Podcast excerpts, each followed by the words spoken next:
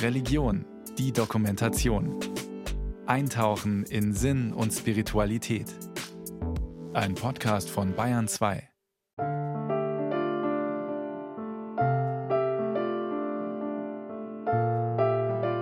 Wenn ich Imelda höre, dann höre ich immer diese Ermutigung, beschäftige dich mit ewigem, um aktuell zu sein. Das ist die Inspiration von Imelda. Sagt der katholische Theologe Pierre Stutz. Dieser Satz, den einst die französische Philosophin und Mystikerin Simone Weil formulierte, ist für Imelda Abt wegweisend für das Leben im Hier und Jetzt. Das Ewige und das Unfassbare hat sie schon von Kindheit an bewegt.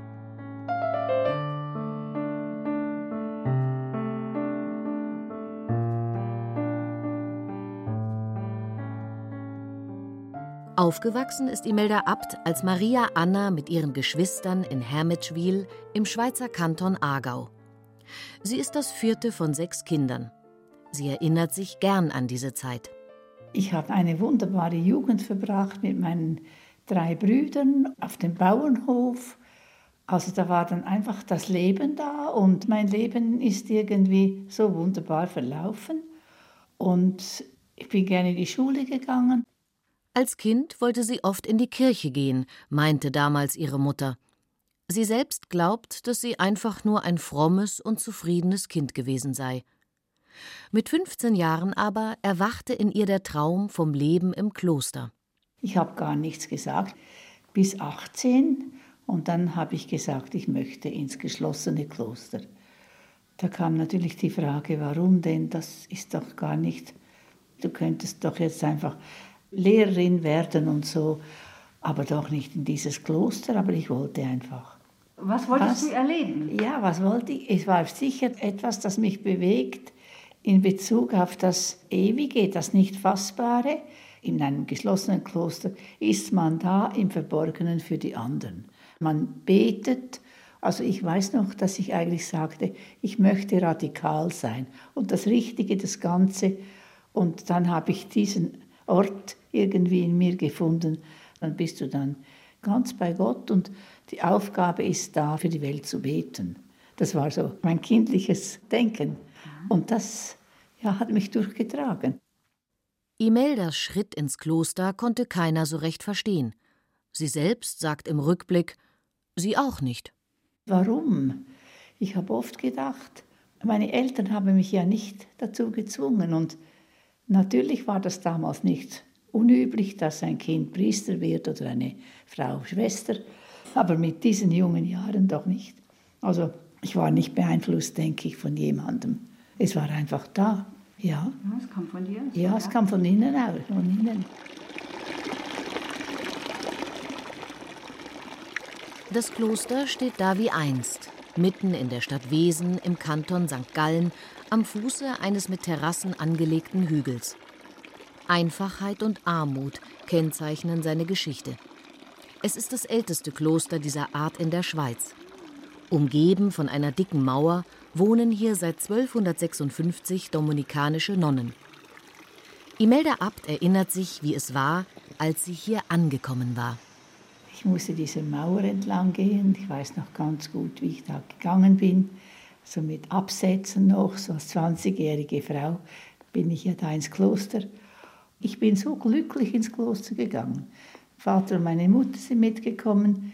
Ich habe ja nachher gar keinen Kontakt mehr gehabt. Man konnte nicht schreiben, durfte nicht. Und wenn jemand etwas geschrieben hat, ist alles geöffnet worden. Besuch hatte ich nie allein. Wenn die Mutter kam, musste immer eine Schwester bei mir sein. Und ich konnte mich gut lösen. Ich war ganz weg vom Menschlichen, vom Dasein und war da ganz in diesem Kloster drin. Bei mir war das so und ich war so auch glücklich. Man hatte kein Geld und keinen Besitz. Es gab kein warmes Wasser und keine Dusche. Die Haare mussten weg und Wünsche waren Sünde. Einen Spiegel gab es nicht und in den Fenstern konnte man sich nicht sehen. Aus der jungen Maria Anna wurde Schwester Imelda. Die Spiritualität ist zu ihrem Leitfaden geworden. Ich habe die Bibel dann gelesen und das haben wir auch gelernt. Also ich wollte eigentlich wirklich Gott dienen. Und das ist auch der Punkt, wie ich das auch ausgehalten habe, diese zehn Jahre. War ja alles geschlossen. Wir haben ja nur drei Viertelstunden sprechen dürfen im Tag. Wir waren immer die gleichen, durften einander auch nicht duzen. Man durfte nicht über sich reden. Was sollte man dem anderen noch mitteilen? bemerkt Imelda Abt. Was es gab, waren die Tischlesungen. Entweder hat eine Schwester etwas vorgetragen oder aus einem Buch vorgelesen. Es gab kein Radio, keinen Fernseher und eben auch keine Impulse von außen. Einfach nichts, sagt Imelda. Doch eines Tages erzählte die Priorin von einem alkoholkranken Mann, der gegenüber dem Kloster lebt und Hilfe im Haushalt braucht. Das war ja auch eine Einnahme für das Kloster. Das war eben auch unsere Aufgabe. Und dann habe ich meiner Novizenmeisterin gesagt, ich könnte doch jetzt das machen, ich bin doch gesund. Und dann hat sie mir gesagt, also, also Sie haben keine Berufung, wir sind da zum Beten. Und da ist etwas in mir losgegangen, was ist das für ein Gottesbild?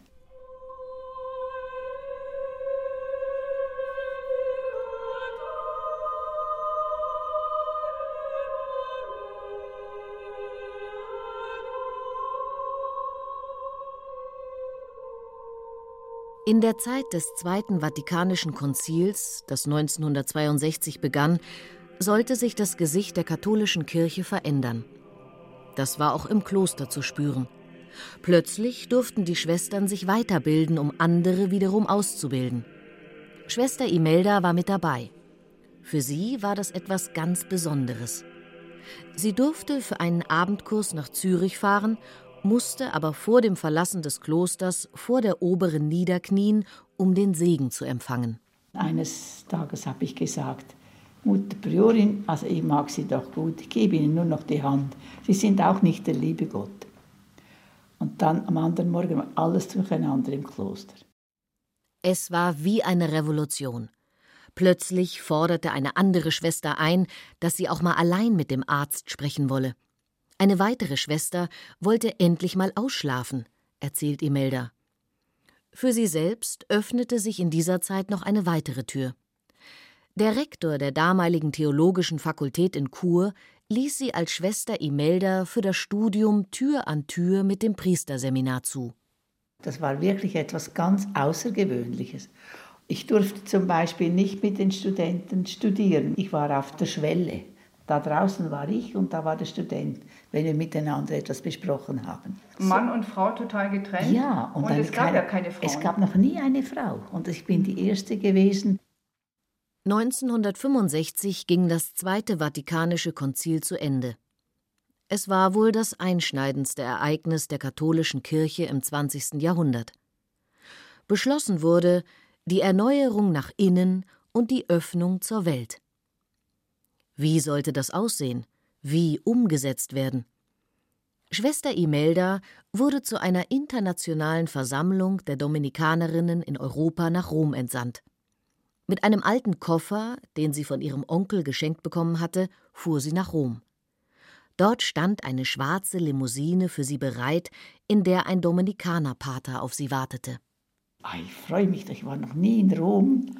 Dann hat er mir gesagt, wir dürfen nur durch diese Straßen fahren. Sie sind eine klausulierte Nonne. Eine Woche verbringt sie in Rom. Als einfache Schwester lernt sie Oberinnen aus Italien, Spanien und England kennen. Sie schenken ihr eine Schreibmaschine und eine Sonnenbrille. Doch warum? Ich bin so eine arme Schwester, haben sie mir gesagt. Da habe ich gesagt, ja, es ist doch die Armut unser Gelübde, gut, aber. Und wir durften einmal die Katakomben besuchen gehen und mussten das in einem Wägeli mit Vorhang. Die Klausurtagungen in Rom wurden im Schwesternhaus oben auf einem Berg abgehalten. Alles drehte sich um die neue Konstitution und die Frage, wie kann man sich der Welt etwas öffnen?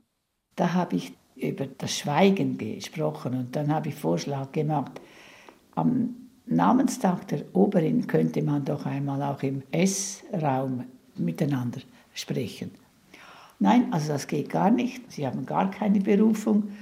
Und dann habe ich gehört nachher, Also die Italienerin und die Spanierin haben gesagt, das mache ich mir doch so, so lange. Und dann ist ein Dominikaner gekommen und hat nach der Schwester gefragt, die immer Nein stimmt. Das war dann ich. Ja, und dann hat er doch zu mir gesagt, Mais vous savez, la loi c'est pour marcher dessus. Wörtlich sagte der Dominikaner, wissen Sie, das Gesetz ist da, um es zu umgehen. Er bezog sich dabei auf das Kirchenrecht. Für Imelda war das der Impuls, sich vom Korsett des Klosters zu befreien. Es ist mir natürlich klar geworden, dass das einfach alles kirchenrechtliche Vorschriften waren. Die sind ja vorgegeben und die kann man verändern. Das mache ich jetzt, ich gehe. Und dann habe ich der Priorin geschrieben, dass ich wirklich ausreden, es war noch nie möglich. Vorher nie.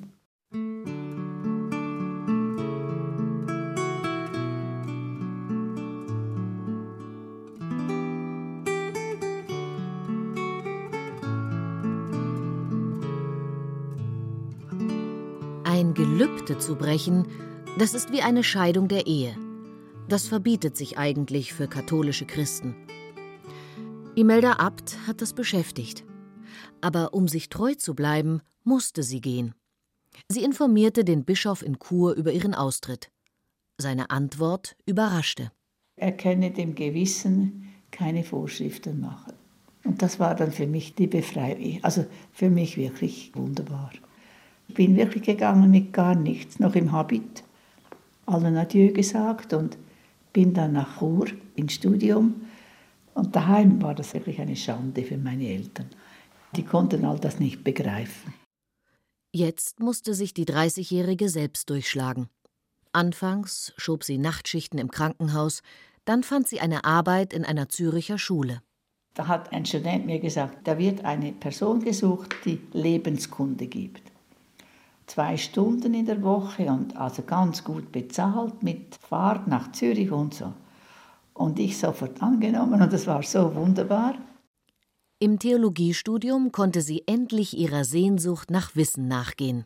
Ich bin die ganze Nacht in der Bibliothek gewesen und weiß noch gut, einmal haben die mich gesucht.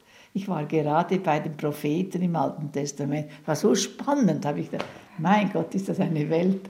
Ich bin so glücklich gewesen, aber konnte ich ja meinen Eltern auch nicht sagen. Es waren die 1968er Jahre. Man hat gegen Herkömmliches protestiert und Neues ausprobiert. Aufbruchstimmung herrschte auch im Priesterseminar. Da kamen Studenten, vor allem aus Tübingen, zurück und die hatten eine ganz andere Vorstellung schon vom Alten Testament oder einfach diese neue Entwicklung, weißt du, die historisch-kritische Methode, die habe ich ja erst nachher gelernt und studiert. Historisch-kritisch, das heißt, dieser Jesus ist wirklich ein Mensch und ein Mensch ist nicht Gott. Und einmal war ich auch mit dabei in der Kirche, haben wir statt mitgebetet, sind wir am Boden gesessen, haben Zeitung gelesen.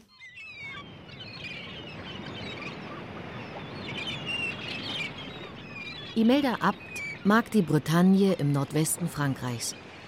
In dieser Landschaft von Pinienwäldern und Felsformationen an der wilden Küste mit dem weiten Blick auf den Atlantik trifft sie gern wichtige Entscheidungen für ihr Leben. Ich möchte einfach leer werden, frei werden. Ich bin ja nicht jetzt gebunden, aber leer in mir. Und das war dort auch. Jetzt wirst du dann 40 und was machst du dann und wie geht das weiter? Ich wollte etwas wirklich zum Ende denken und weitergehen. Heiraten und Kinder kriegen waren für sie nie ein Thema. Beschäftigt hat sie der Wunsch, mit 40 die Doktorarbeit in Theologie in der Tasche zu haben. Doch wie sollte das gehen? Sie arbeitete schließlich als Leiterin der Pädagogischen Hochschule, die damals noch Heimerziehungsschule hieß. Ich habe einfach ein unglaubliches Wissensbedürfnis, immer wieder. Ich habe diese Schule wirklich gern gehabt und habe dann einfach etwas erreicht und weiß noch ganz gut, dass ich auf dem Velo in der Bretagne die Entscheidung getroffen habe, ich kündige und doktoriere jetzt.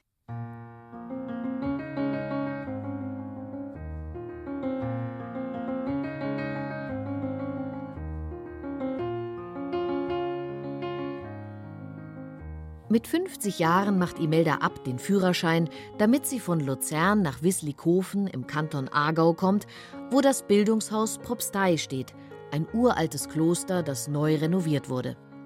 Dorthin wurde sie zur Leiterin berufen, nachdem ihre Arbeit als Bildungsbeauftragte des Schweizerischen Heimatverbandes in Luzern beendet war. Jetzt leitete sie nicht nur das Bildungshaus, sondern gab auch zahlreiche Seminare und Kurse. Ihre Kenntnisse, die sie sich nach ihrer Doktorarbeit in Paris an der École Supérieure für Philosophie über das Wesen des Menschen, der sogenannten philosophischen Anthropologie, angeeignet hat, verknüpft sie nun mit der Theologie und der Mystik. Sie lebt für die Bildung. Ihr Wissen weiterzugeben, macht sie sich zur Aufgabe. Ihr Credo: jeden Tag leben lernen. Jesus, Immanuel Kant und sein Schüler Johann Gottlieb Fichte, Martin Buber und Meister Eckhart sind ihre Leitbilder. In dieser Zeit lernt Imelda Abt den damaligen Priester und Bundesjugendseelsorger Pierre Stutz aus Zürich kennen, der in seiner tiefsten Krise, einem Burnout, mystische Texte für sich entdeckt. Für ihn war es das Geschenk des Lebens. Er veröffentlichte Briefe an Mystiker unter dem Titel vom Unbegreiflichen ergriffen. Und da hat die Melda Abt als Bildungsleiterin der Propstei Wislikofen mich angefragt. Sie war so angerührt von diesen Briefen und hat gesagt, wir könnten doch zusammen zweimal pro Jahr Mystikseminare gestalten. Und das war für mich eine sehr bestärkende Resonanz. Und das haben wir dann jahrelang gemacht, immer vor der Fastenzeit und vor der Adventszeit drei Tage, Sonntag bis Mittwoch, mit Teilnehmenden mystische Texte versuchen zu kauen. Das sind ja Schwarzbrottexte. Da kann man nur häppchenweise. Weil die Texte so schwer sind, meinen Sie? Ja, die sind ja unglaublich sperrig auch. Viele Jahre arbeiten Imelda Abt und Pierre Stutz, der 20 Jahre jünger ist als sie, zusammen und knacken sozusagen mystische Texte. Etwa von Meister Eckhart und Johannes Tauler oder aus dem 20. Jahrhundert von Dorothee Sölle und Edith Stein. Eine ganz besondere Inspiration für Pierre Stutz sind die Texte der französischen Philosophin und Mystikerin Simone Weil, die er durch Imelda kennengelernt hat. Wenn ich Imelda höre, dann höre ich immer diese Ermutigung, beschäftige dich mit ewigem, um aktuell zu sein. Das ist die Inspiration von Imelda und ich finde, das ist auch so die Lebensaufgabe von Imelda, dass sie eben aufzeigt, da ist eine jahrhundertelange Tradition, also bis hin zu den großen griechischen Philosophen, und wenn man den Mut hat, da zu graben, das ist halt dann auch Arbeit, das fällt einem nicht gleich zu, dann kann man diese Vertrauenskraft, würde ich sagen, finden, die großen Lebensthemen. Wer bin ich? Wo komme ich her? Wo gehe ich hin? Wie gestalte ich mein Leben? Wie gehe ich mit Brüchen um? Dass wir das eben auch bei diesen Frauen und Männern, die schon vor 2000, 3000 Jahren gelebt haben, da können wir zum Glück nicht Patentrezepte, aber wir können Ermutigungen finden. Und das ist, finde ich, eben die wunderbare Lebensaufgabe von Imelda Abt, dass sie da die Fähigkeit hat, die Menschen von heute ernst zu nehmen, ihnen zuzuhören und dann eröffnet sie die Welt eines Meister Eckharts und sagt, versuch doch mal da reinzugehen. Und dann so eine Ermutigung, die ich von ihr auch mitgenommen habe in den gemeinsamen Kursen. Man kann Meister Eckhart verstehen, wenn man ihn auch nicht versteht. Letzten Herbst war Pierre Stutz in Luzern und traf Imelda in einem Café. Wie war das für ihn, sie wieder mal zu treffen? Es ist eine Freude und ich spüre ja, dass sie älter wird, aber sie ist ja voller Jugendlichkeit. sie sprüht so eine Energie aus und so ein Vertrauen, das tut mir eben gut. Wenn wir dann auch kurz über Kirche reden, aber wir, wir machen da immer ab, dass wir das höchstens fünf Minuten tun, oder? Ich finde es einfach himmelschreiend, was da seit 40 Jahren uns gesagt wird, wir sollen noch Geduld haben, oder? Da strahlt sie einfach ein Vertrauen aus. Ist das vielleicht Imeldas Geheimnis? In ihrem Leben hat sich immer wieder gezeigt, dass sich eins zum anderen fügt, mit einer großen Leichtigkeit. Welche Erklärung hat sie selbst dafür? Ich bin da einfach diesen Weg gegangen und immer wieder ist er mir gezeigt worden. Es hat sich etwas aufgetan und von daher denke ich schon, dass es wirklich etwas Geführtes ist. Und also ich bin auch immer wieder, denke ich, in Verbindung mit dem Ewigen. Es ist schon das, was mich bewegt und was mich auch freut. Ich spüre mehr und mehr, mein Auftrag ist in mir, das weiterzugeben. Imelda Abt hat nie Leute um einen Rat gebeten, wenn sie in ihrem Leben einmal nicht weiter wusste oder die Dinge zu kompliziert wurden. Sie ist immer offen gewesen und irgendwann hat es sich gezeigt, wie es weitergeht. Imelda sagt es mit den Worten des Benediktiners und Zen-Meisters Williges Jäger, der 2020 verstorben ist. Da hat er gesagt, das Es ist das eine. Es ist meine wahre Natur und die aller Menschen. Und es ist unvergänglich und zeitlos. Und es entfaltet sich in der Zeit. Und es offenbart sich mehr als diese Form, die ich bin. Ich bin das Ebenbild Gottes. Und das heißt, dass ich das Göttliche in mir trage, erklärt Imelda Abt. Darauf kann sie vertrauen. Dieses Vertrauen, denke ich, ist etwas, das mich bewegt und in dem Sinn bin ich gern christlich sicher. Und ich bin auch katholisch. Ich bin da auch beheimatet. Auch hier habe ich so ein Gefühl, ich bin in einem Raum, da können Leute kommen und da ist man verbunden. Und diese Verbundenheit, die, glaube ich, ist das Tragende in mir. Und das ist dann das Vertrauen, das ich überhaupt nicht selber machen kann. Wo immer das ist, ist das da. Es ist später Nachmittag geworden und die Sonne kommt raus.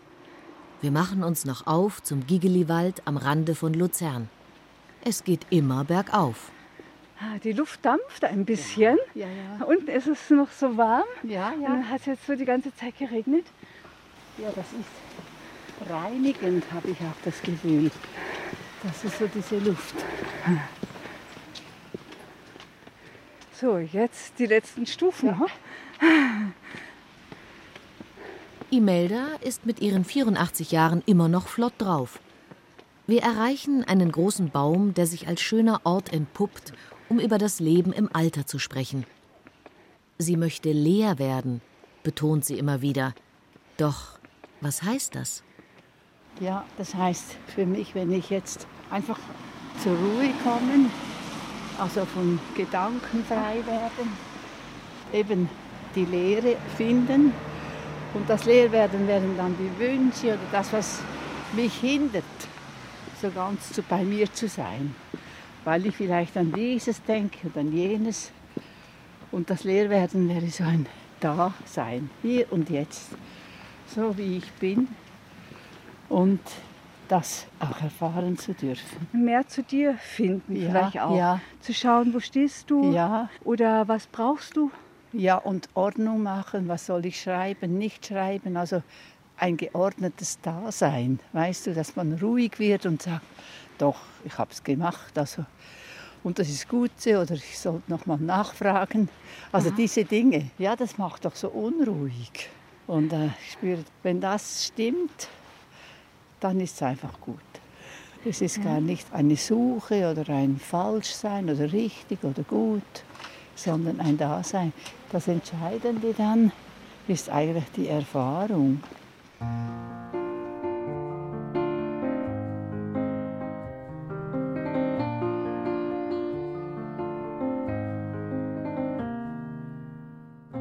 Der Gedanke mit dem Leerwerden kam Imelda Abt vor einem Jahr, als sie wieder mal ein paar Wochen in der Bretagne verbrachte. Wie immer trifft sie hier die wichtigen Entscheidungen ihres Lebens. Ihr wird die Vergänglichkeit von Raum und Zeit bewusst.